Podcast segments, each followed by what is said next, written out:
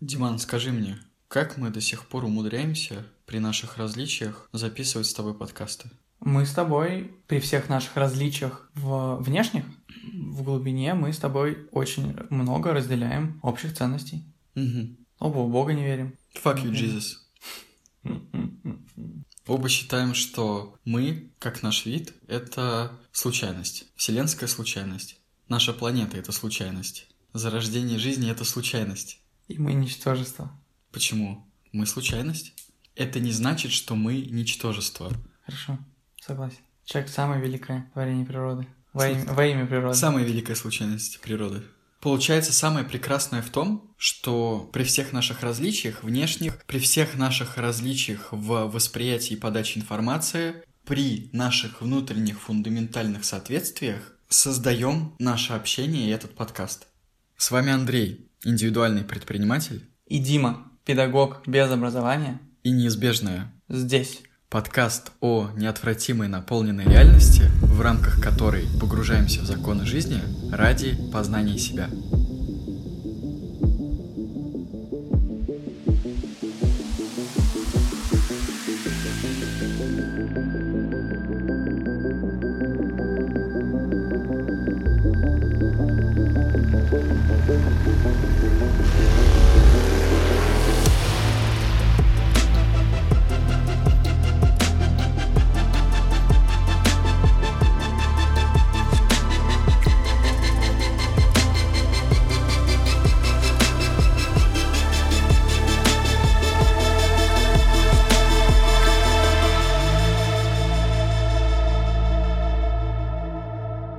Здорово, что мы с тобой знаем, что у нас с тобой в фундаменте лежит нечто нас объединяющее, но когда мы сталкиваемся с новыми людьми в нашей жизни, часто оказывается, во-первых, что это очень другие люди, что мы с ними очень разные. А, редко можно встретить человека, который подобен тебе, настолько тебе понятен, что вы с ним разговариваете чуть ли не на одном языке и понимаете друг друга с полуслова. А во-вторых, практически невозможно или, это вопрос, можно ли определить, что у вас с человеком единые ценности в самом первом контакте? Как это сделать, особенно учитывая, что вы с человеком разные. И я часто сталкиваюсь в жизни с тем, что вижу человека очень непохожего на себя. Практически всегда. Ну да, да, да. И понимаю, что нужно будет приложить много усилий для того, чтобы эту коммуникацию поддержать. Иногда модель мне уже более-менее знакомая, поэтому труда придется сложить не очень много. А иногда модель супер новая для меня в человеке, и я не знаю даже, как к нему подступиться. И тут встает вопрос, как мне понять, что этот человек стоит того, чтобы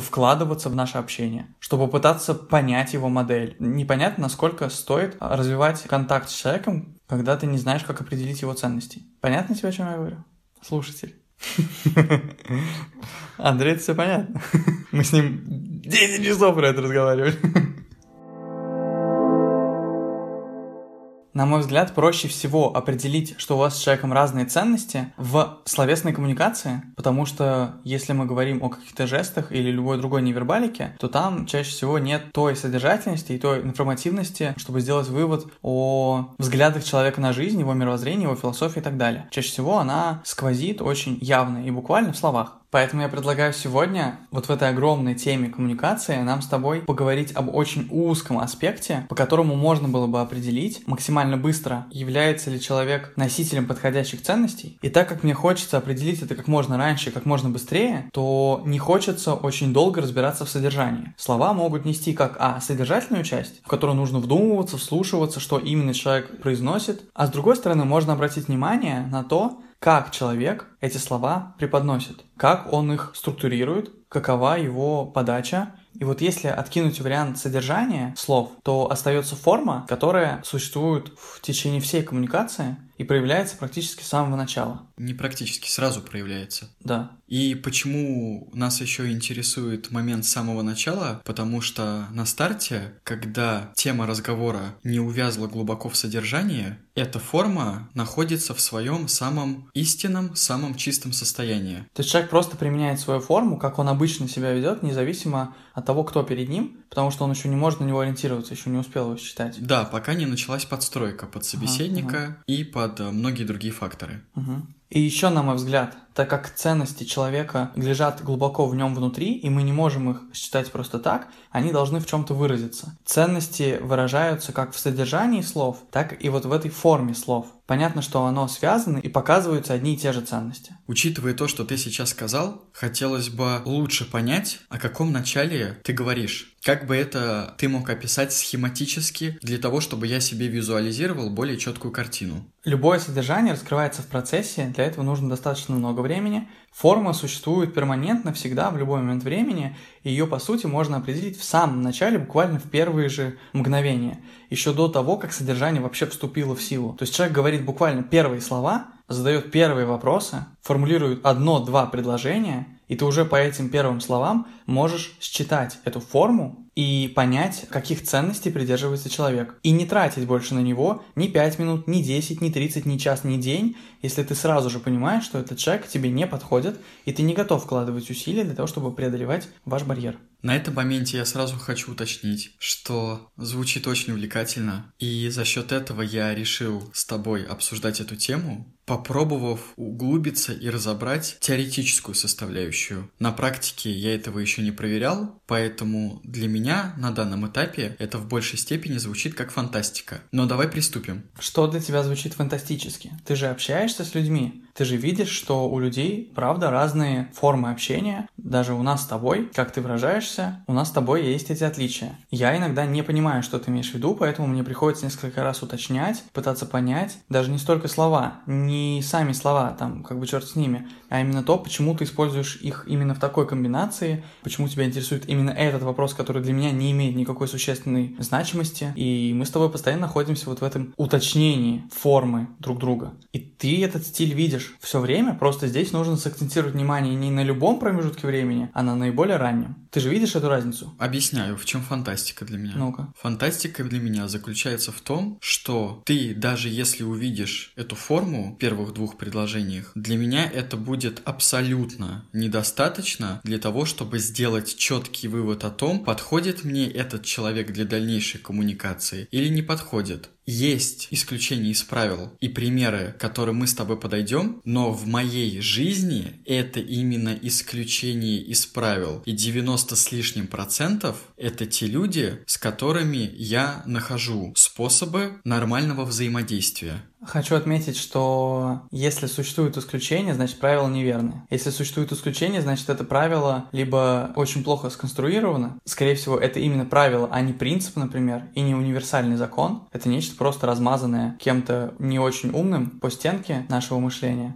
И мы такие, ну, пускай будет так. Нам в детстве всегда говорили, что исключения подтверждают правила. Каким образом это работает, с какой стати это так. Никогда нам не объясняли, почему это так работает, но вот у меня в школе звучали такие фразы, я такой, э, нелогично. И то, что у тебя есть исключение, меня уже это радует, потому что для меня это аргумент в пользу того, что, значит, есть принцип, который все-таки работает, просто он не до конца понят. Хорошо, мне уже не терпится перейти к примерам. Для начала мне хотелось бы понять вообще, что мы с тобой подразумеваем под вот этим, под этой формой слов. Для начала хотелось бы понять твою мотивацию в этой теме.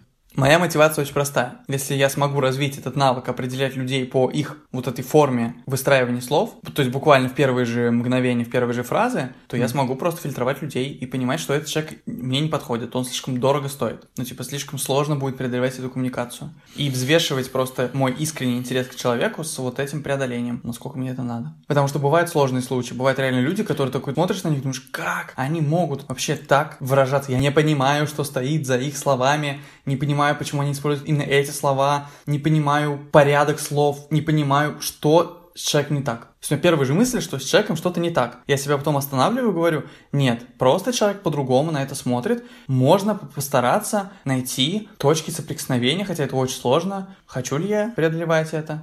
И вот тут хочется понять, будет ли действительно польза от преодоления вот этой вот сложной, трудной коммуникации. И ты это хочешь понять за первый его вброс человека. Неважно, это в форме вопроса, неважно, это в форме повествования, какой-то истории небольшой. Ты хочешь научиться обработать то, что он сказал у себя внутри, и понять, форма подходит, не подходит. И если форма не подошла, ты делаешь сразу категорический вывод, что нет. Да? Окей. Будем двигаться дальше. А, а, а. Андрей, короче, сделал фейспалм. Такой очень аккуратный, корректный фейспалм пальцами в глаз. Может быть, у тебя сейчас возникает такое негодование, потому что мы с тобой, опять же, не очень понимаем друг друга. Давай оби- выясним, что мы сейчас понимаем под формой. Давай выясним. Получается, нам нужно уточнить, прежде чем двигаться дальше, что мы имеем в виду под этой формой и какие основные моменты этой формы мы могли бы выделить. Угу. Например, человек обращается к тебе в вопросительной или повествовательной форме. И это один из простейших признаков, по которой можно начать определять вот эти основные моменты формы. Угу. И то, что человек чаще всего формулирует свои слова в виде вопроса, например, или свои слова в виде какого-то мини-монолога, мини-истории и еще куча параметров, это уже немножко говорит о том, какой подачи, в принципе, он придерживается. То есть у этого слова форму можно подобрать несколько синонимов, которые бы немножко расширяли контекст. А, Но сразу следует акцентировать внимание на том, что ситуации бывают разные, и человек может как начать общение с повествовательной формы, так и с вопросительной формы. Да, понятное дело, так же, как он использует разные слова. Мне кажется, есть превалирующая форма у человека, преимущественная, та манера, которая отражает его стиль жизни, его стиль, его взгляды, его мировоззрение, та, которая ему больше подходит. То есть в каком-то смысле то, что является его манерой подачи этих слов. То есть э, мы берем, грубо говоря, среднестатистическое начало его взаимодействий. Да, ясное дело. Ну, типа, ты уточняешь, хорошо, ты это уточняешь, но в этом нет особой необходимости, потому что мы разбираем, пытаемся выделить некоторые сухие аспекты и понять, что жизнь гораздо объемнее, но чтобы порассуждать, приходится осушать до сути, до каких-то наиболее вероятных ситуаций, до некоторого среднестатистического значения. Спасибо, что повторил. Да потому что я не понимаю, зачем ты про это сказал. Потому что у меня в голове выстраивается огромное количество разных ситуаций, разных вступлений. И если слушатель такой, как я, который начнет задаваться вопросом, но может же быть и так, нужно пояснить, что есть некий среднестатистический коэффициент, с которого человек чаще всего начинает повествование, например, с вопросительной формы. Соответственно, нужно уточнить этот момент, иначе будет вообще непонятно, о чем сейчас идет речь, и у меня возникает впечатление, что все то время, которое мы с тобой разговариваем, нифига непонятно. Мне очень... Что происходит? Мне очень нравится то, как ты это описываешь, потому что то, что для тебя сейчас очень значимо, для меня имеет минимальную вообще степень значения, и это как раз-таки, мне кажется, отличает наши с тобой вот эту вот форму подачи. Тебе важно пояснить вот эти аспекты, мне вообще не важны, и в этом смысле каждый раз мы обречены обесценивать э, важные штуки друг друга. Да, мне важно пояснить хоть какие-то моменты для того, чтобы зацепиться хоть за какое-то понимание того, о чем сейчас идет речь. Так вот, при общем среднем, возвращаясь к своей последней мысли, которая была очень важной, есть некоторый стиль, подача и манера человека. То есть я бы предложил называть вот эту форму, мне кажется, так будет более понятно, манеры речи. Как у человека есть манера его поведения, так у человека есть вот эта вот манера его речи, которую я и предлагаю оценивать. И если ты говоришь, что один из самых понятных параметров манеры речи это то, с чего начинает человек с вопроса или с повествования. Я вот, например, про тебя знаю, что ты чаще всего в начале коммуникации предпочитаешь с вопроса, и причем предпочитаешь очень часто начинать не про себя говорить, а про другого человека. И мне кажется, это тоже часть манеры речи, что ты предпочитаешь говорить о другом, а не о себе. Я в другой. Если брать мою стандартную непроработанную модель, я предпочитаю говорить о себе и сразу в лоб, ну типа без всякого вникания, без всяких вопросов могу начать историю какую-нибудь рассказывать. Про себя. Да, да, да, Мгм. да. Очень люблю про себя рассказывать. Да. Это я. Как, собственно, сегодня на поляморье, короче, когда была э, рефлексия, просто встал, и нужно было дать какую-то обратку. Я такой, ну, во-первых, хочу сказать, что я сегодня был очень классный. А дальше уже во-вторых. Я считаю, я был на высоте. Именно. В принципе, у меня все. Хорошая. Считаю, что я сделал большую часть работы сегодняшнего дня. Все свободны. Кому там передать слово? Кто еще считает себя достойным? Просто бросил микрофон. Окей, с частичкой твоей манеры мы определились. Как бы ты ее назвал? Высший пилотаж. Как бы ты назвал этот параметр? Тут прослеживается момент интереса. Человек интересуется другим, или человек хочет преподнести себя. Угу, окей. Соответственно, объясню свою логику, почему я предпочитаю интересоваться другим человеком. Давай, давай. Потому что я про себя все знаю. У меня нет нужды рассказывать в первую очередь что-то про себя. Мне гораздо интереснее узнать информацию о другом человеке, потому что, опять же, про себя я все и так знаю. Соответственно, какой мне смысл что-либо рассказывать про себя? Только возможно, если мне нужно себя по какой-то причине как-то прорекламировать. Но у меня никогда не было в этом надобности. Прикольно. Объясню тебе другую сторону. Как раз таки, именно потому, что я себя знаю лучше, чем других, я считаю, что гораздо эффективнее говорить о себе, потому что только ты знаешь, что в этом контексте лучше всего преподнести. Если бы каждый говорил о себе, то вы бы быстрее нашли точки реального практического применения, например. На мой взгляд, то, что ты пытаешься спрашивать другого, не зная совсем другого, не зная, куда нужно задать вопрос, ты очень часто промахиваешься и тратишь время на то, чтобы найти ту точку, где человек кажется наиболее интересным. А я знаю, где я наиболее интереснее, я тебе сразу про это расскажу. И не надо ничего задавать вопрос, не надо ничего выяснять. Но это так, это очень грубо. Тут есть еще тонкий момент того, что в первую очередь, на мой взгляд, важен запрос. Потому что если мне какой-то человек начинает про себя рассказывать без какого-либо моего вопроса и интереса изначального, это может меня оттолкнуть. Угу. По той причине, что, возможно, этот человек мне даже был еще не интересен. Возможно, я еще не обратил на него своего внимания. А человек начинает мне про себя рассказывать. Ух ты,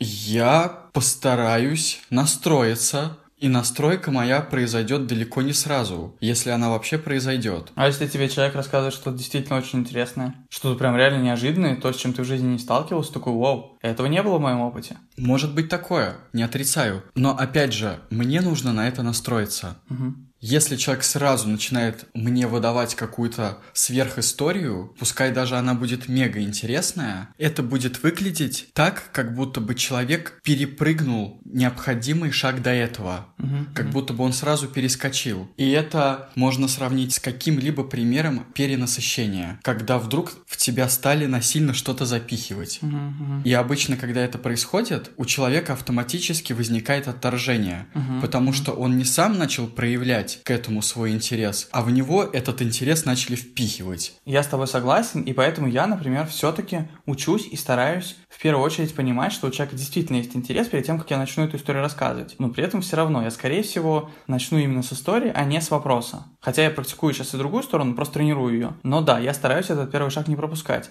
Но то же самое можно сказать и про метод вопросов. Потому что есть люди, которые не готовы очень часто отвечать на вопросы, и бывают люди, которые перепрыгивают первый шаг, им плевать на то, э, насколько человек готов отвечать на тот или иной вопрос, и они могут начать диалог с какого-то очень интимного личного вопроса, на который человек не готов ответить, и это тоже его отталкивает. То есть все зависит от того, какого стиля придерживается человек. Я хочу, чтобы мы далеко сейчас не ускакали, вот сейчас увидеть две важные вещи. Во-первых, что независимо от того, человек заходит с вопросов или заходит с повествования, может быть как позитивный опыт, так и негативный. То есть это не повод фильтровать по этому признаку. Э, Человек может задавать вопросы классно, может повествовать классно. Да. Вот что определяет классность? Вот это гораздо более интересный момент. И второй пункт, что не столь важно, мне кажется, говорит человек про себя или про другого. Задает человек вопросы про себя или про другого. Опять же, в этом тоже могут быть крайности, а могут быть какие-то, ну, адекватные рамки. И как будто бы это тоже не определяющий фактор для того, чтобы сказать, этот человек мне не подходит. Тогда вопрос, какие еще могут быть параметры, по которым можно фильтрануть? Вот ты как раз-таки начал говорить что-то очень классное, связанное с тем, что человек перепрыгивает первый шаг. В связи с чем? Что работает в нем неправильно, что он перепрыгивает первый шаг и в итоге получает э, результат отторжения. Что такого важного он перепрыгивает? Что он должен был сделать, чтобы ты успел настроиться на э, выслушивание его истории или на ответ на его какой-то сложный вопрос, например? Глубокий, интимный и так далее. Вероятно, мы сейчас перескочим э, туда, что мы решили не затрагивать. У меня возникает э, первая мысль про невербалику. Настроить контакт хотя бы глазами. Что вот сейчас мы друг друга увидели и готовы к диалогу. Допустим, тебе даже интересен человек на уровне невербалики, и вот даже у вас есть типа обоюдный или, ну да, допустим, у вас даже есть обоюдный интерес, человек все равно может зайти с какой-то историей, которую ты не готов был переварить сразу. Может быть такое? Ну, допустим. Вот если бы человек, вот вроде бы ты там, не знаю, в поезде сидишь, тебе, ты смотрел, посмотрел на какого-то человека, тебе показался он интересным, ты подумал про себя, что, в принципе, я бы с ним поговорил. И тут он первым же делом задает вопрос, есть ли у тебя девушка и как часто вы занимаетесь сексом? Какой-то очень важный первый шаг он пропустил, кажется. М-м-м. Стал ли бы ты отвечать на такой вопрос незнакомому человеку, даже у которого есть интерес? Ага. Шагов, шагов, шагов 10, наверное, он важно пропустил.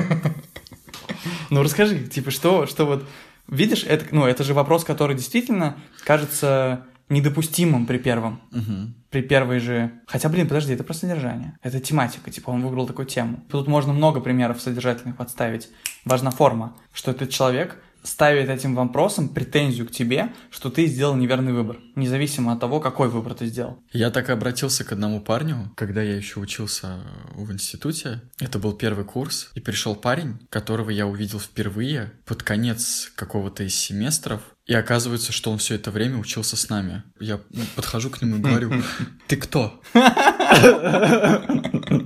Хорошо, хорошо, зашел с вопроса.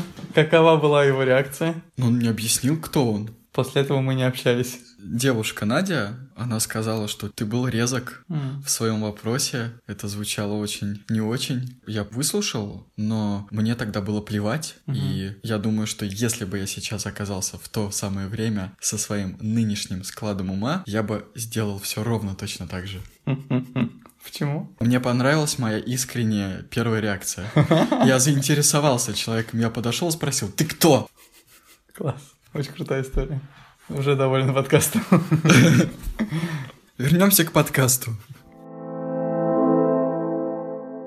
Слушай, на самом деле, как будто бы вот этот первый шаг, он, он звучит про интерес, как будто бы человек, когда тебе что-то вкидывал, какой-то вопрос или какую-то историю, он совсем не ориентировался на то, что ты живой человек с какими-то своими взглядами интересами, и он как будто бы напрочь не думает о том, что люди могут быть разными. То есть человек как будто бы очень глуповат и как будто бы смотрит на мир плоско, видя, что все люди одинаковые, что ко всем можно подойти вот так вот, как он хочет, и все его должны понять. Или как, как ты это видишь? Если отбросить невербалику, то да, такое возможно. Если человек сразу заходит с историей, к которой человек не готов, то это говорит о том, что он ничего не сделал для того, чтобы смягчить, упростить, преподать в какой-то универсальной форме, чтобы с большей вероятностью человек его понял. Либо это говорит, например, про меня, что дело не в человеке, не в его истории, может быть, он-то ее рассказал и хорошо, и даже где-то что-то смягчил. Но я просто в этот момент был не готов к тому, что он сейчас мне начнет что-то рассказывать. Да какая разница? Ну, в смысле,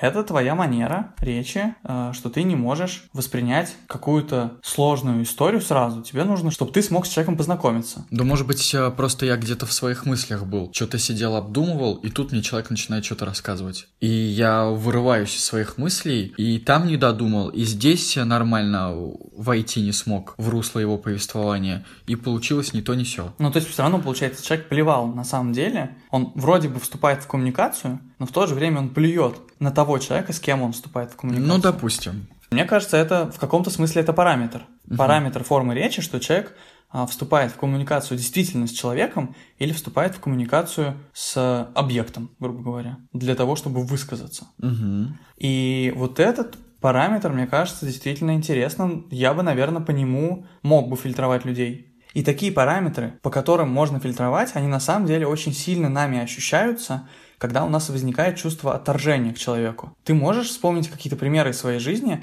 когда у тебя возникало отторжение, ну или как минимум желание отдалить человека, э, не приближаться к нему, а именно, ну, типа, подальше. Вот только человек начал говорить, ты уже такой, о, не очень интересный человек для меня. Есть такой у меня пример, но у меня возникло это ощущение не сразу а так. после того, как я его обдумал в будущем. Угу. Была ситуация, когда человек мне что-то показывал, то, что ему понравилось, и поинтересовался, что я думаю по этому поводу. Угу. То, что я увидел, мне очень сильно не понравилось. Угу. Я напрямую все высказал. Этот человек был явно огорчен тем, что он услышал, не совпали позиции, да? Да, и начал мне пояснять свою позицию. И в итоге затянулся очень длительный спор, к решению которого мы не пришли, потому mm-hmm. что, несмотря на то, что я очень подробно расписывал свою точку зрения, он мне на это отвечал, что я тебя не понимаю. И мне было бы здорово понять, что именно он не понимает из того, что я говорю, потому что не может быть такого, чтобы он прям все не понимал. После того, как я обдумал этот момент, уже в дальнейшем я понял, что это выглядит так, как будто бы человек изначально, несмотря на то, что задал мне вопрос, что я думаю по этому поводу, он не был заинтересован в том, чтобы в действительности услышать мою позицию, а он хотел услышать какое-то согласие, какую-то поддержку, он хотел, чтобы я разделил его восторг. Независимо от того, как на самом деле ты к этому относишься. Да. Соответственно, этот негативный момент я бы описал как некий самообман. В чем здесь тонкость? Что человек, ну, во-первых, не прямо проговаривает свой реальный запрос. Да.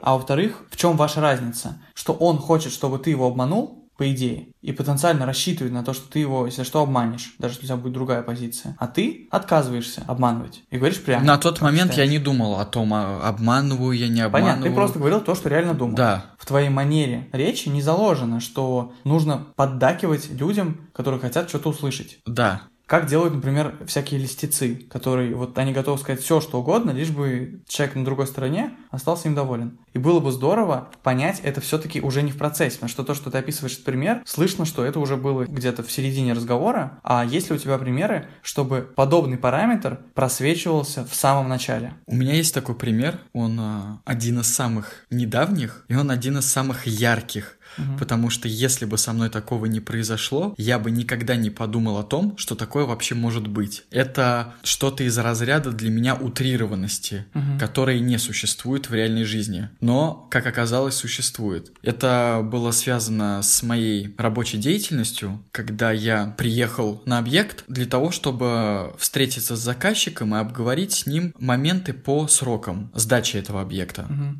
И до этого все время связь поддерживалась через куратора. И он на этом объекте занимался другой деятельностью, mm-hmm. и эта деятельность подзатянулась. И у него был запрос, чтобы мы пересмотрели наши изначальные договоренности, вывели на объект большее количество людей, чем мы выводим обычно, и чтобы мы сделали все быстрее. Настолько быстрее, что это звучало как э, что-то фантастическое. Что я, собственно, ему и сказал. Говорю, так не будет, потому-то, потому-то. Он меня начал пугать заказчиком. Говорить, что эти люди какие-то зверские бандиты, которые чуть ли могут тебя не убить, что им поперек никаких слов лучше не говорить, и лучше сделать все так, как он сейчас мне говорит. Я послушал этот бред и сказал, что если я пойму, что заказчик неадекватный, то мы просто свернемся и уедем. Затем, когда я наконец-то встретился с заказчиком, не вдаваясь глубоко в детали, могу сказать следующее. Этот заказчик сказал мне, что мне нужно делать по его мнению. И это был формат его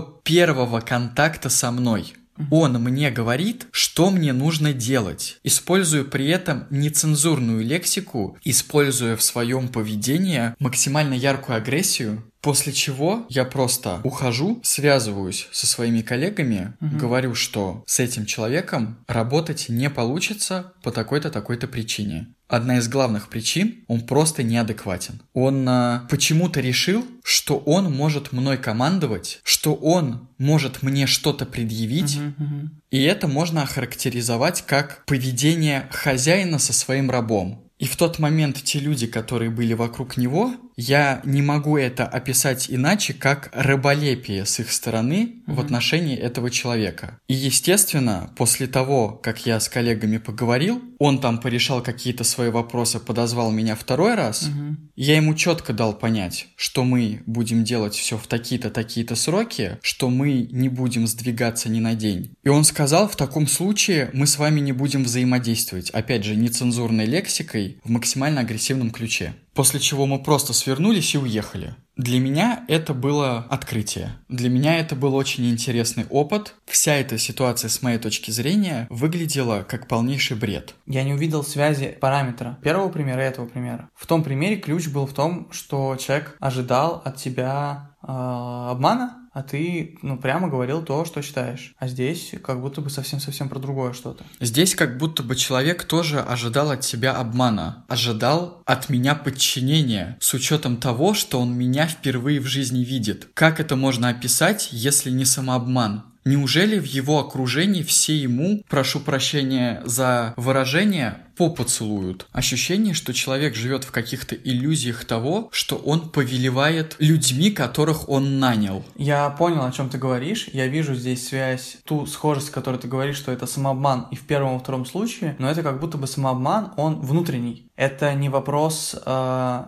но это ощущается это, в форме. Это не... Вот, ты ощущаешь этот самообман в форме, но формы-то разные. То есть в первом случае человек употребляет формы очень корректные, там какой-то, может быть, мягкой, с вопросом, с якобы интересом, а здесь человек выражает это в форме явного давления, явной агрессии, явного угу. буквального насилия и подчинения, грубо да, говоря. но ты попросил меня привести пример, когда я тут же это почувствовал, когда сразу это произвело на меня настолько негативный эффект, что я максимально для себя определился, ну, что вот, так я не взаимодействую. Вот здесь, возможно, мы с тобой, опять же, наши модели работают я просил тебя не пример этого, я просил тебя пример того, чтобы параметр, проявляющийся внешне, повторялся у тебя в начале коммуникации. Ты привел пример в начале коммуникации, но другого параметра. Потому что, окей, там где-то внутри может быть самообман, но мне сейчас важно увидеть именно параметр по форме они отличаются. Вот, а мне важно именно, чтобы по форме это было похоже, чтобы это было в начале. Я сейчас пытаюсь внутри смоделировать вот то, что ты говоришь, как бы это выглядело в начале коммуникации. Мне представляется такой пример, что вот я выхожу с человеком с какого-то мероприятия, например, у нас там какая-нибудь театральная постановка, вот мы выходим с людьми, по какой-то причине возникает контакт а, с человеком, возникает взаимный интерес, я сближаюсь, и человек первым делом, ну, хочет поговорить о театре и произносит такую фразу. Прекрасный спектакль, вы со мной согласны? Вот для меня это сразу внутренний вопрос. Что это за форма такая, которая не предоставляет выбора? То есть тебе человек сразу же обозначает свою позицию, что ему понравилось, и явно своим вопросом он вытягивает из тебя конкретный ответ. Он не спрашивает у тебя, понравилось ли вам, как вы думаете, какая у вас позиция на этот счет он явно своим вопросом ведет тебя в одну определенную сторону. И у меня бы это вызвало, ну, скорее всего, смешок и Именно. внутреннее отторжение. Ну, у меня такое тоже бывает, когда я, например, могу рассказывать человеку про какой-то фильм и демонстрировать ему явный восторг от этого фильма. Окей, это понятно. Но при этом, если ты сам в восторге, требует ли это подтверждение извне? Зачем начинать коммуникацию с такого вопроса? Вы со мной согласны? Нет, не согласен. Да вы ничего не понимаете. У меня сразу ожидание, ощущение, что после этого человек начнет меня меня переубеждать в том, что да вы ничего не понимаете на самом деле, это очень классный спектакль, и вы просто тупой. То есть как будто бы здесь сразу заложена какая-то ловушка, подстава. То есть ну, я ощущаю... В твоем этом... примере, да, там такого не было, я такого не ощущал. Я понимаю, ну типа я просто как бы немножко утрирую и пытаюсь вывести, как бы это могло выглядеть мне кажется, это тот же самый параметр, просто у очень сильно отшлифованный Если в самом бы начале. в вопросе звучал запрос на твое согласие с его мнением. Да, у меня бы вызвало это отторжение. То есть, с одной стороны, я вижу вот в том примере, который ты описывал с наездом, буквально насилие. С другой стороны, я вижу пример, где человек хочет услышать от тебя определенную точку зрения, то есть, чтобы ты его обманул, это для меня буквальная манипуляция. И если я себя спрашиваю, я понимаю, что я вот на твоих местах меня бы тоже это в каком-то смысле отталкивало от людей. Если думать еще, чтобы меня отталкивало, первое, что мне приходит на ум, это если бы ко мне приходили люди со своими непрошенными советами. Угу. Я что-то делаю, ко мне подходит человек, вы неправильно это делаете, делайте вот так. Ты кто такой вообще? Ты что пришел? Иди отсюда. Первая же мысль вообще выгнать человека как можно дальше, прогнать его. И для меня такие заявления выглядят неадекватными просто потому, что человек с чего-то решил, что он вправе вторгаться в мое личное пространство, что он как будто бы ставит себя выше меня, не уточняет, есть ли у меня такой запрос, и для меня это э, насилие. Для меня это тоже форма, может быть, не такая явная, как в твоем примере с тем агрессивным заказчиком, но это то, что тоже меня первым делом отталкивает сто процентов. Все эти негативные примеры демонстрируют нам то, что какая-то из сторон витает в своих фантазиях. Например, в случае этого заказчика, угу. он почему-то был в иллюзии того, что я, человек, которого он впервые в жизни видит, угу. будет ему подчиняться так же раболепно, как и все остальные. Угу. В случае с человеком, который дает советы, у него есть иллюзия на тему того, что его совет вообще кому-то нужен, и что я по какой-то причине буду следовать его совету. Да, и в данной ситуации эти люди, которые витают в своих фантазиях, которые они проецируют на других людей, заменяя этих людей этими фантазиями. Ожиданиями своими э, Да. это поведение от этих людей какого-то. Я бы это назвал слепотой к реальности. Почему? Потому что эти люди не просто видят ситуацию через свою призму, а эту призму накладывают и заменяют, прям, можно сказать, замещают мгм. изначально другого человека. Живого, настоящего, со своими чувствами, взглядами, эмоциями и решениями. Да, я бы назвал это слепотой. Неизвестна причина этой слепоты, но когда человек не видит человека, это крайняя точка. Ну, типа остановка коммуникации, что после этого невозможно строить нормальную коммуникацию. Да после этого вообще невозможно ничего строить. Мне нравится, что мы сейчас пришли с тобой к выводу, который в том числе обобщает еще и первый пример с человеком в поезде, который как раз-таки пропустил этот первый шаг. Он забыл о том, что он коммуницирует вообще-то с человеком. И вот эта крайняя точка, о которой ты говоришь, нет смысла строить с человеком коммуникацию, потому что с этим человеком невозможно договориться в принципе. Если он не видит в тебе человека, не видит в тебе равного, то с ним не о чем договариваться. И тут уже не важно, что именно он использует, манипуляцию или насилие. В данном случае все сводится к тому, что он не готов вести равноправный диалог. И вот это параметр, который я считаю важным увидеть в самом начале. Если ты видишь, что человек не готов с тобой договариваться, лучше не тратить на это время вообще. Просто вот не тратить время на этого человека, это будет бесполезно.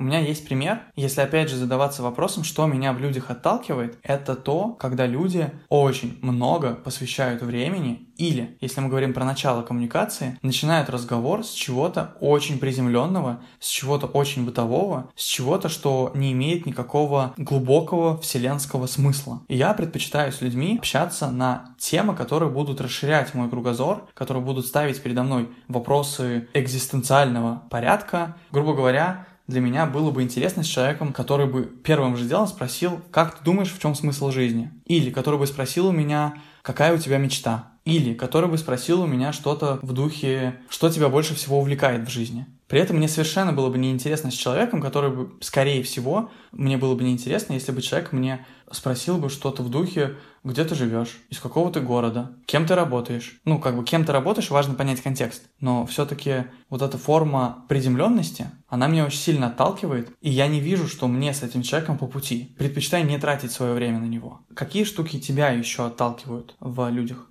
Из как будто бы созвучного с тем, что ты сейчас говорил, меня однажды оттолкнул момент, когда речь зашла про ту сферу, в которую я был на тот момент очень глубоко погружен Мгм. в кино. И речь зашла про одного актера, чью фильмографию я изучил полностью, видел Мгм. практически там 98% Мгм. все его фильмы, и девушка мне выдает мысль, одну из самых стандартных, самых э, распространенных на тот момент, что на ее взгляд этот актер одинаковый, и вообще он для нее мальчик оттуда-то. Я слышу вот этот вот набор, который фонит отовсюду, из тех мест и от тех людей, которые даже близко не вникали в фильмографию этого актера. И когда я начал уточнять у нее, какие фильмы она с ним видела, Мгм. выяснилось, что она видела с ним в лучшем случае 2-3 фильма. И тут у меня началось возгорание, которое привело к тому, что я чуть ли ей не начал предъявлять за то, что как ты можешь говорить такое, Мгм. с учетом того, что из 30 его работ ты видела 3. Подобное вызывает у меня к человеку недоверие, недоверие к его мнению вообще в какой бы то ни было сфере. И, естественно, как я ранее сказал, негативную реакцию в его сторону. Мне очень понятно то, о чем ты говоришь, исходя из того, что я знаю тебя. Лично меня такие моменты чаще всего не трогают. Я могу общаться с человеком, который на какие-то темы размышляет поверхностно, просто, например, выстраивая, пытаясь встроить свою концепцию миру, какой-то пример, то есть гипотетически рассуждая. Для меня это лишь способ проверить э, глубокое внутреннее понимание мироустройства на каком-то примере, в котором ты плохо разбираешься, а потом проверить это на действительности. Но я понимаю это исходя из того, что ты говоришь, я просто знаю тебя, как обычно ты погружаешься в какую-то информацию, и насколько ты не готов выдавать что-то непроверенное, неподготовленное, а, насколько для тебя это важно, да, мне понятно, почему тебя это задевает. Отталкивает. И я сразу уточню, что если человек изначально говорит, что он в этой сфере не разбирается, и то, что он сейчас скажет, это будет очень любительское поверхностное мнение, такое предисловие полностью снимет с него для меня ответственность за его дальнейшие высказывания, угу. потому что он предупредил. Это как э, в журналистской сфере очень часто в интернет-просторах бытует огромное количество слухов, и если журналист пишет про какие-то слухи, это плохо. Угу. Это уже говорит о том, что это не очень хороший журналист. Но если он хотя бы уточняет, что это слухи, ко всему к этому нужно относиться с большой долей скептицизма, для меня это более-менее адекватный вариант угу. подачи информации. Я тебя понял. Мне сейчас стало интересно. Я вот увидел момент того, что для тебя это важно. Я понимаю, почему для тебя это важно, но в то же время я вижу, что для меня это не важный пункт. Можешь ли ты что-то сказать про мой пример? Как ты к этому относишься, когда люди говорят о чем-то очень приземленном, когда люди обсуждают, что им приснилось, что они покушали, куда они сходили, какие шмотки они купили? Как ты с этим живешь? Я абсолютно нормально к этому отношусь. У меня с родителями в основном диалоги выстраиваются на темы бытовые и приземленные. С моими близкими людьми тоже такое бывает. Mm-hmm. С тобой у меня такое бывает. Подожди, когда мы с тобой разговоры устраиваем, у нас для меня это норм, потому что бытовые истории здесь играют роль некоторого трамплина для того, чтобы выйти к каким-то философским рассуждениям. И мне всегда нравится, что после какого-то события мы обсуждаем смысл этого события, грубо говоря. Окей, но... Но у тебя не со всеми так, только там да. типа со мной и с некоторыми для меня, для меня это не всегда интересно, но бывает такое, что мне что-то из этого интересно. Угу. То есть я к этому отношусь спокойно, и меня это не отталкивает. Тогда вопрос, понимаешь ли ты, почему для меня это важно? Вот зная то, какой я, какую я модель, исповедую, скажем так, выбираю для себя. Понимаешь ли ты, почему меня это отталкивает? Мне это понятно, потому что я тебя довольно близко знаю, и учитывая твою вообще склонность ко всему к этому, для меня это неудивительно. Неудивительно? Почему? Через что ты это видишь? Как ты это понимаешь? Как бы ты это выразил? Какими словами? Потому что в рамках нашей бескрайней вселенной рассказ о том, кто чем позавтракал, выглядит не столь значительно, сколь размышления о том, когда мы уже наконец организуем колонии на кольце Сатурна. Круто. Никогда не рассуждал на тему колец Сатурна, но в целом смысл понятен. Да, прикольно слышать от тебя это. Да, это звучит про меня, я чувствую. Но ты сказал очень странную и важную вещь. Ты сказал, что если приводить пример подобный тому, что ты рассказал, или в чем-то схожий, при этом, как ты видишь, мы сейчас привели два разных примера, с которым я, например, не согласен, я так не живу, и ты тоже так не живешь, типа как я. В то же время ты увидел в них какую-то схожесть. Что ты увидел в них? А, я увидел в них поверхностность людей, которые предпочитают говорить исключительно на бытовые темы и не углубляться в нечто более ну, философское, ну, да, окей, глобальное. Да. И в моем примере очевидная поверхностность девушки, которая высказывает свое мнение, предварительно не проговорив то, что она в этом вообще не разбирается, мнение свое об актере, которого она в лучшем случае видела в трех фильмах на тот момент. Окей, понимаю, о чем ты говоришь, про поверхностность, но любопытно, что эта поверхностность у нас с тобой выражена по-разному. Получается, в твоем случае тебя отталкивает то, что люди не погружаются в какой-то материал, в какие-то сведения достаточно глубоко, цельно, то есть тебя напрягает такого уровня поверхностность когда человек недостаточно погружен в определенную тему или материал. А меня напрягает больше поверхностность, как бы это выразить, типа человеческого выбора, в то время, когда можно было бы заниматься важными, развивающими вопросами, люди зацикливаются на каких-то очень неэффективных практических вещах, на мой взгляд. Зачем много думать над тем, что надевать на себя сегодня, вместо того, чтобы подумать о том, как ты можешь сделать свою жизнь лучше сегодня, завтра, послезавтра и так далее. Какой план на будущее ты можешь простроить, как ты можешь проанализировать свое прошлое, для меня поверхностность в том, что люди не хотят копаться внутри самих себя, например, в устройстве мира и обсуждают какие-то, ну, в общем, в целом понятно, по-моему, угу. да? Да. И, наверное, существуют еще какие-то варианты поверхностей в зависимости от того, каких ценностей придерживается тот или иной человек. Что для него важно, в чем ему важно не быть поверхностным, грубо говоря. Или, например, когда между людьми идет коммуникация, и они обсуждают какую-то конкретную тему. Uh-huh, uh-huh.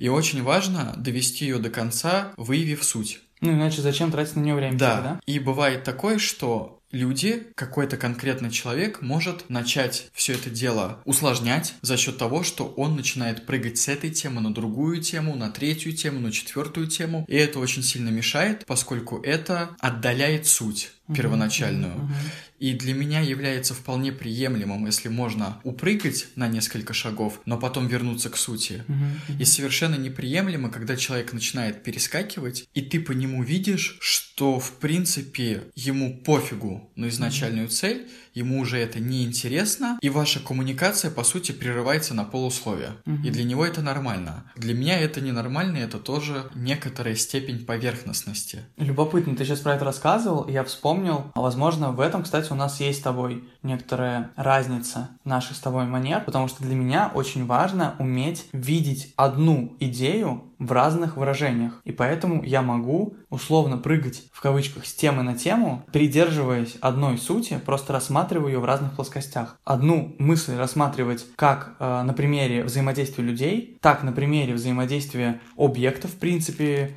на примере космических тел, молекул, очутитесь в моей шкуре, когда ты попадаешь в некую 3D-проекцию, которую тебе нужно понять. Ось X, Y, Z, и тебе нужно простроить фигуру на основании рассказа человека. Да, я люблю смотреть на одну и ту же идею с в разных разрезе. сторон. Фигуру в разрезе. В, в разрезах.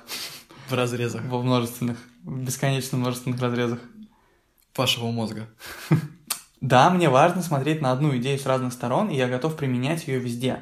Потому что для меня, если идея по-настоящему истинна, то она будет работать во всех сферах, во всех областях, со всеми людьми, предметами, объектами, вообще во всем мире, во всей реальности он будет работать плюс-минус одинаково. Библия Димана.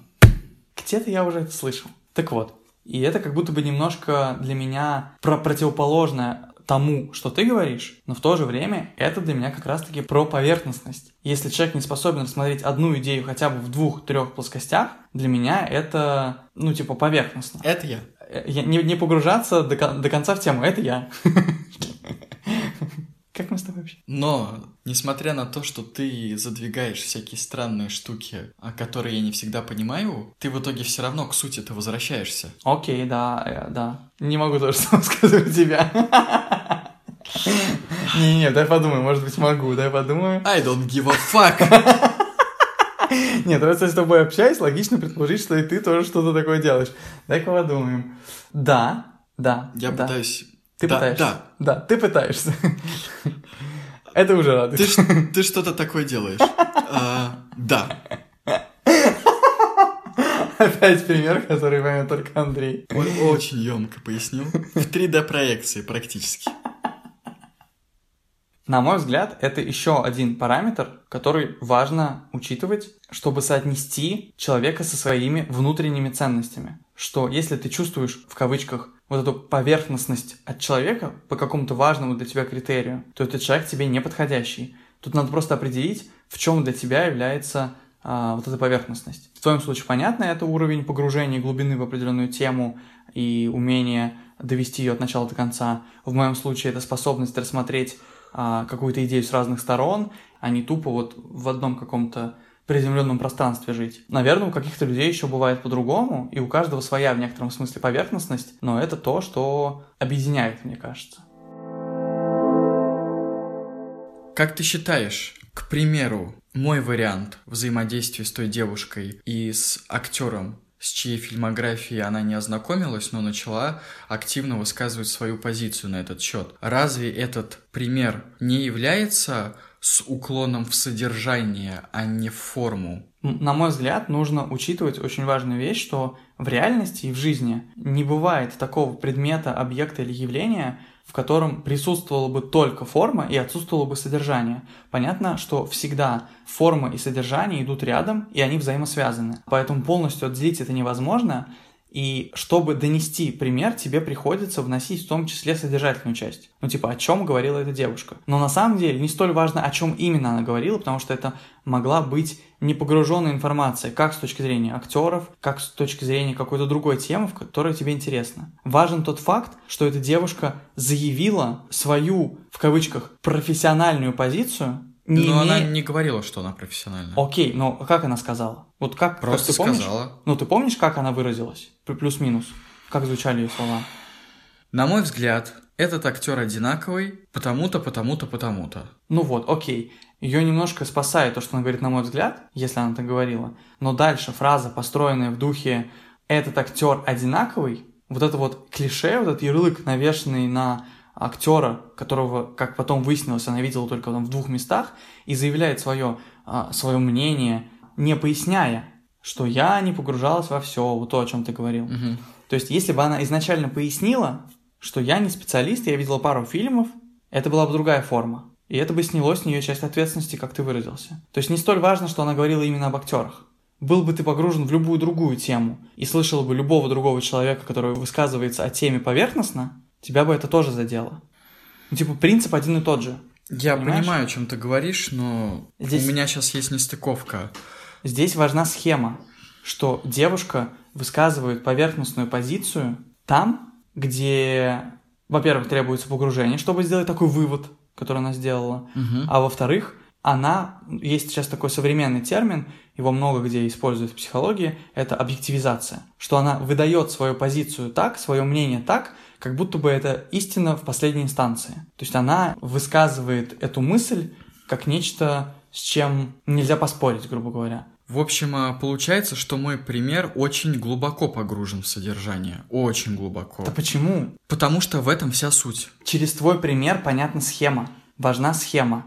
Любой другой пример из жизни возьми, любую другую информацию туда подставь, это также будет тебя подбешивать. Просто в твоей жизни случилась такая ситуация. Был бы ты погружен в тему, не знаю, там, медицины, и услышал бы, что кто-то там рассказывает о том, что надо принимать таблетки какие-то, а ты знаешь, что это плацебо, что это фигня, что это не работает, тебя также бы это выбесило. Не столь важно содержание, важно то, в какой манере это подается. Содержание в данном случае может меняться.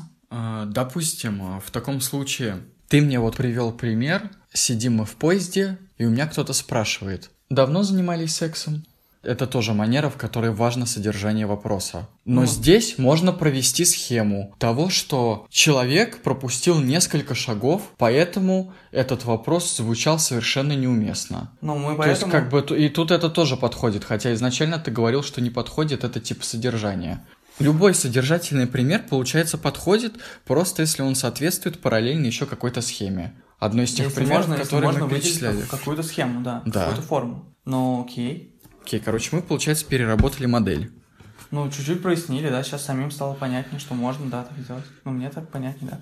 Я даже, даже этот пример-то причислил к выводу про договоренность. Получается, что то, что мы с тобой изначально в подкасте проговорили о том, что содержание как бы можно отложить, на самом деле это не так. Это необходимый элемент любой схемы, которую мы с тобой обсудили. Нет, содержание можно вычленить, если мы просто, мы не можем с тобой сейчас в данном диалоге прийти к какой-то схеме, если мы не будем приводить содержательные примеры. Потому что, чтобы выделить схему, нам нужно перебрать варианты. Мы перебираем варианты, находим общий алгоритм, выделяем его, а дальше мы можем оставить этот сухой алгоритм. И под него уже подставлять любое содержание. Типа содержание, оно здесь в данном случае является просто костылем, который потом, когда мы выделим чистую идею, можно убрать. Понятно, что в жизни тоже не бывает тупо модели, она всегда наполняется каким-то содержанием. Но сейчас в рассуждениях, если оставаться в рамках э, выделения манеры речи, манеры слов, содержанием можно пренебречь. Но только после того, когда мы вышли на чистую схему. Не понимаю, как можно пренебречь содержанием, если эта схема родилась из содержания. Так же, Не- как ты в математике делаешь, когда у тебя есть пример 2 плюс 3 равно 5, и у тебя таких примеров может быть много. А потом ты это схематизируешь и оставляешь только чистую идею. А плюс Б равно С. Вот эта чистая схема, она не имеет под собой никакого содержания. А, Б и С это неизвестные. Содержанием в данном случае является только цифра. Вот под А ты можешь подставить любое содержание. А может быть равно 2, Б может быть равно 3, С, следовательно, будет равно 5. Вот это содержание. А в чистом виде это схема. А плюс Б равно С. А, Б, С неизвестные. Так же, как и здесь, мы выделили с тобой закон, вывели какую-то идею, вот то, что мы сейчас с тобой рассуждали про манипуляции и насилие, вышли к тому, что если человек не готов с тобой договариваться и не видит в тебе человека, то это схема. И это выражено может быть в супер разном множестве, количестве ситуаций. Вопрос только в том, насколько ты способен видеть, какие примеры подходят под эту схему, а какие не подходят. Вопрос в том, умеешь ли ты отличать, что является насилием, а что является манипуляцией. То есть эти навыки нужно развивать. Уметь вычислять, уметь подставлять под неизвестный X реальные примеры жизни. Уметь моделировать ситуации. Так как я смоделировал ситуацию с девушкой, выходящей из театра. У меня не было такой ситуации, но я могу себе представить, что такая ситуация реальна, и что она приведет к таким последствиям и к такой моей реакции. Я услышал про твою модельную теорию. Дескать, в эту модельную теорию можно подставить любое содержание похожего характера. Мне не нравится, что ты говоришь, что содержание в этом случае является второстепенной категорией. На мой взгляд, наплевать на модель, и содержание является главенствующим элементом, потому что исходя из содержания выстраивается эта модель. Исходя из того, как ты это воспринимаешь. Это первое. Второе, тот пример, который я тебе привел про вот этого заказчика, угу. это единственный пример, который у меня из всего того, что я назвал, угу. и я это уточнял, угу. это единственный пример, который вызвал во мне моментально негативное отторжение. Угу. Все остальные примеры были отрефлексированы уже после этих событий, которые произошли. Просто они были менее яркими, менее интенсивными, менее крайними, менее выраженными. Все. Это просто вопрос увидеть степень, увидеть градацию отклонения okay. и разности взглядов. В таком случае я тебе так скажу. Моя модель не совпадает с твоей. На мой взгляд, сейчас, да, просто мы уже с тобой сейчас в подкасте разошлись на такие далекие э, границы темы, что мы сейчас перестали друг друга понимать. Но это, Возможно. Но это норм. Ну, типа, окей, пускай будет так. А, наверное, часть э, людей, близких твоей модели, поймут тебя, часть людей, близких моей модели, поймут меня. Здорово, если найдется кто-то, кто поймет и тебя, и меня. Это, наверное, будет некто очень способный переваривать разные точки зрения и взгляды людей. Независимо от того, что мы сейчас с тобой по-разному смотрим на эти ситуации, мы уже с тобой выделили два параметра, которые могут быть важными для фильтрования людей. И таких параметров, наверное, может быть много. Есть ли смысл, на твой взгляд, еще какой-то параметр подбирать?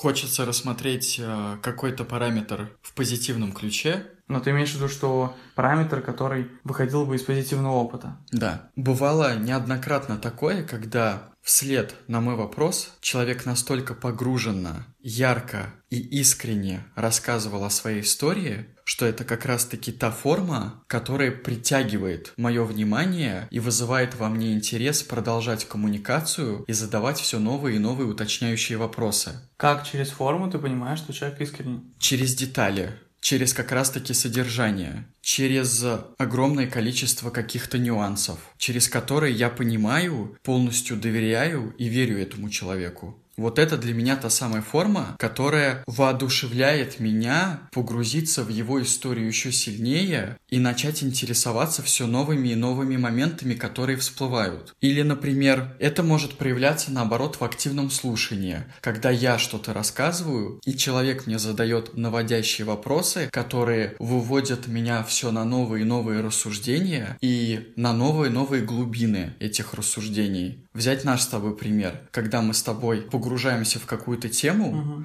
мы настолько в плане сути пытаемся докопаться до этого, что для меня открываются те моменты, о которых я не задумывался, которые я так глубоко не копал. И это все начинается с той манеры, которую можно описать как горит искренним интересом. Я слушаю тебя, я понимаю, о чем ты говоришь. Я все еще вижу в этом скорее манеру поведения, нежели манеру речи, потому что гореть искренним интересом для меня это выражается там условно в ярких глазах, в какой-то яркой жестикуляции, в какой-то особой интонации. Через... Э, вот ты говоришь, единственное, что меня цепляет в том, что ты говоришь, это детали. Я сейчас над этим все время, пока ты говорил, я пытался думать, как работают эти детали. Я уточню, что один из таких моментов проходил через телефонный звонок. То есть я не видел вообще человека совершенно, и это просто ощущалось в его рассказе. Окей, через интонацию. Интонация это тоже невербально. В его содержательности. Э, опять же, мой подход подразумевает увидеть схему, в котором содержание нужно отодвинуть. Ты говоришь над схемой, что человек что-то рассказывает, отвечает по сути вопроса, потому что ему, допустим, интересная эта тема, и его трогает, суть, он отвечает по сути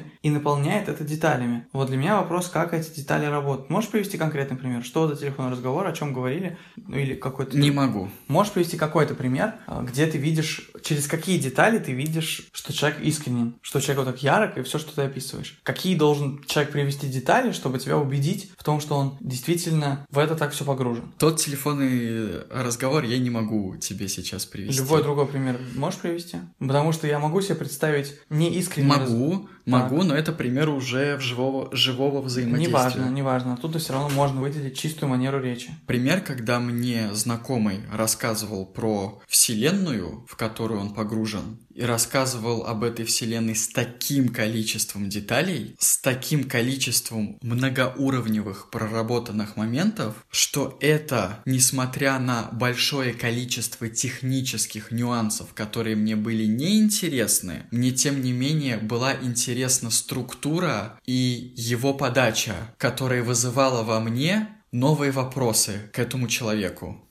Все равно не понимаю. Нет, ну, типа, ты не, на мой взгляд, ты не ответил на мой вопрос. Типа, в чем были детали? Ты говоришь, было куча деталей. Каких? Что за детали? Нюансов, касаемых этой вселенной, сути, которая наполняла эту вселенную. Я могу себе представить человека, очень опытного, очень знающего, но уже не очень заинтересованного, потому что он потух к определенной теме, или просто человек, который много копался и в чем-то разбирался, лектор какой-нибудь в универе. И вот он рассказывает кучу-кучу материала с кучу-кучу деталей, и это не внушает никакого энтузиазма, доверия, и не видишь ты никакой искренности, потому что понимаешь, что по невербальным знакам понимаешь, что человек насрать. А по форме это невозможно понять, на мой взгляд. Если смотреть только чисто на форму речи, то человек много говорит, добавляет кучу деталей, приводит примеры, как бы я не понимаю, как из этого извлечь, что он искренне в этом заинтересован. Так ты только что обратил внимание на вербальные вещи. В смысле? А, еще раз. Ты когда говорил про профессора, ну. ты говоришь по его вербальным признакам, понятно, что ему наплевать. По невербальным. По тому, как он говорит, в смысле, как по, по невербальным. Ну, по интонации. Да. Ну, а при чем здесь интонация? Мы это не берем в. Так в я тебе, я тебе и говорю, что я могу представить себе два примера, где схема одна и та же, человек говорит много, и добавляет кучу деталей, подтверждает это примерами. Угу. Только в одном случае человек искренне заинтересован, а в другом искренне не заинтересован, ну, вернее, не заинтересован. И понять это невозможно, если не прибавлять к этому невербалику. Без невербалики невозможно отличить, поэтому можно отличить только добавляя невербалику. Следовательно, из этого примера невозможно вычленить чистую форму речи в данном случае. Типа форма речи здесь не определяет, на мой взгляд, степень искренности.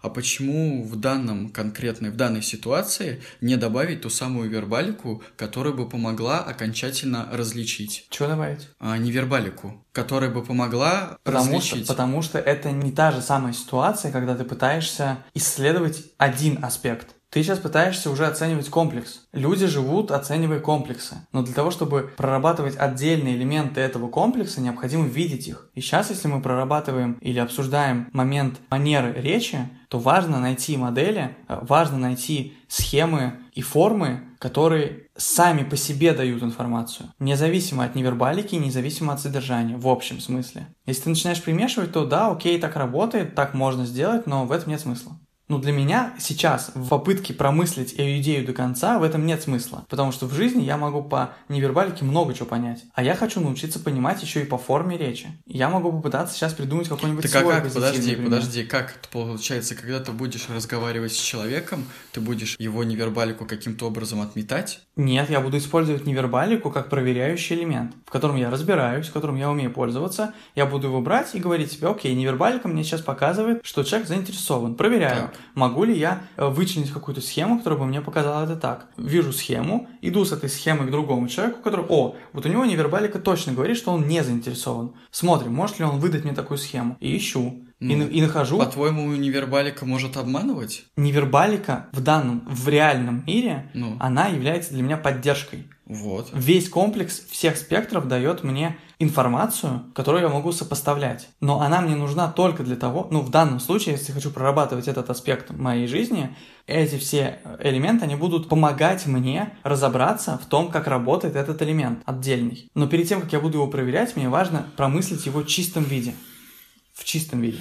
Ну, это как, знаешь, сейчас э, похоже на такой пример, грубо говоря. У детектива есть улики. Так. Он хочет прийти к какому-то заключению. Так. И смотря на эти улики по отдельности, они ничего ему не дают. Они не дают ему целостной картины. Но как только он эти улики совмещает друг с другом, тут у него появляется целостная картина того, как произошло преступление. То есть он не может взять отдельные кусочки и прийти к какому-то умозаключению. Только после того, как он их совместил, тогда появляется конкретный результат. С одной стороны, я понимаю, о чем ты говоришь, а с другой стороны, это пример некорректный, потому что если ты хочешь на этом примере сравнивать то, что я сейчас говорил, то каждая отдельная улика имеет смысл. Чувак не будет брать какой-то элемент и вставлять его в эту картину, если улика не имеет э, фактического доказательства. Не имеет смысла добавлять любые вещи в таблицу улик, если ты не можешь сказать, что эта улика работает. Следовательно, тебе нужно в эту картину собрать те части, которые дают тебе реальную информацию. Если ты не способен вычленить информацию из какого-то предмета, ты не можешь назвать его уликой. То есть ты не можешь его учитывать. Вот ты пришел на место преступления, нашел там, например, кровь, но ты детектив, у которого нет лаборатории, которая, например, может проанализировать кровь. И ты такой, о, класс, это объект, который мог бы дать мне информацию,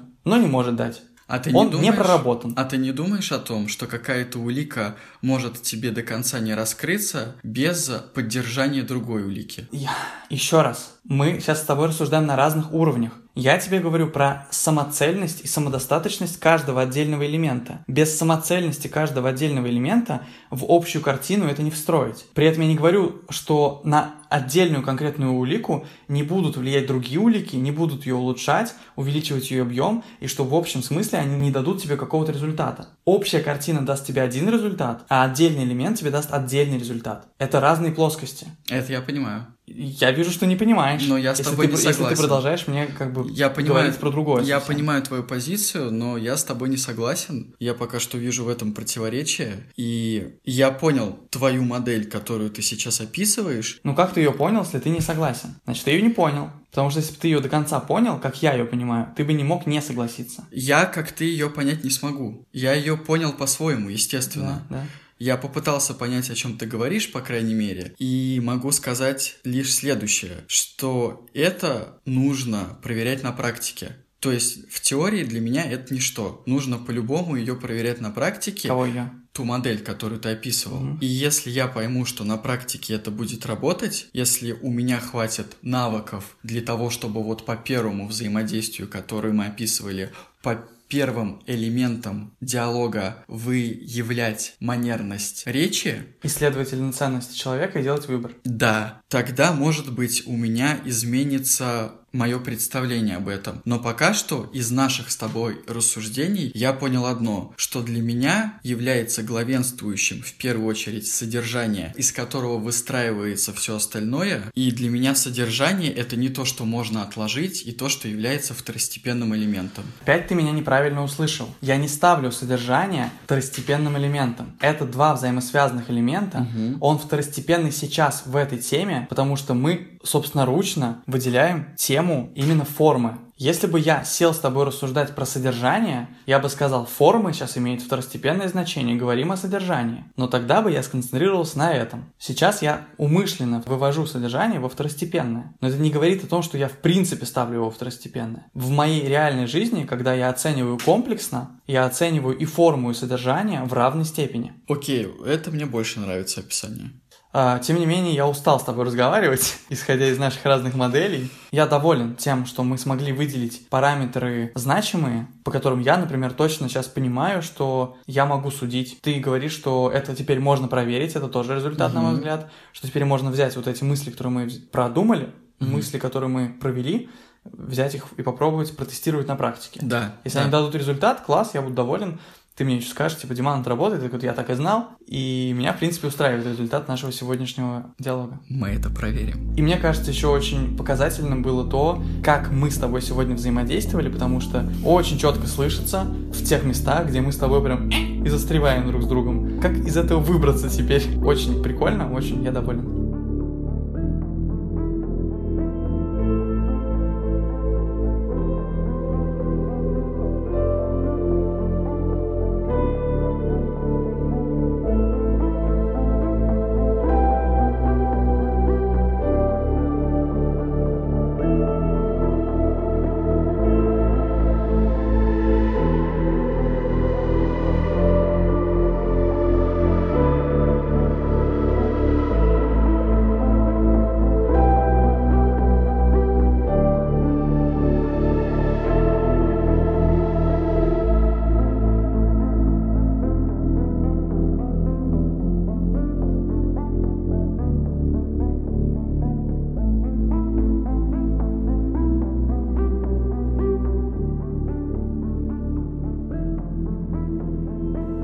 Независимо от того, какой манеры речи вы придерживаетесь, расскажите о нас друзьям, которым было бы интересно погрузиться в эту и другие темы нашего подкаста «Неизбежное». Здесь. С вами был Дима и Андрей. До следующего выпуска 21 апреля.